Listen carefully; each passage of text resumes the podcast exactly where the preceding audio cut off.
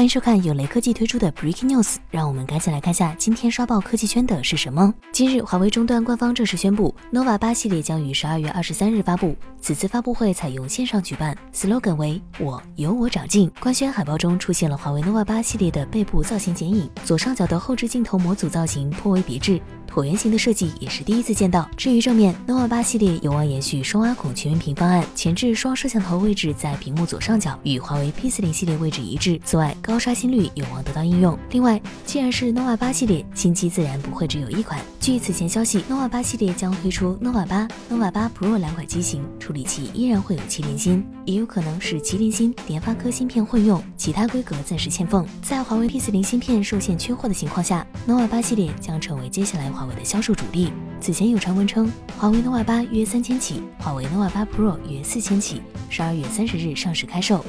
华为 nova 系列一直是面向年轻用户的产品线，在外观设计、功能配置上会更加年轻化，但受限于芯片问题，nova 八系列可能在性能上会受到点影响。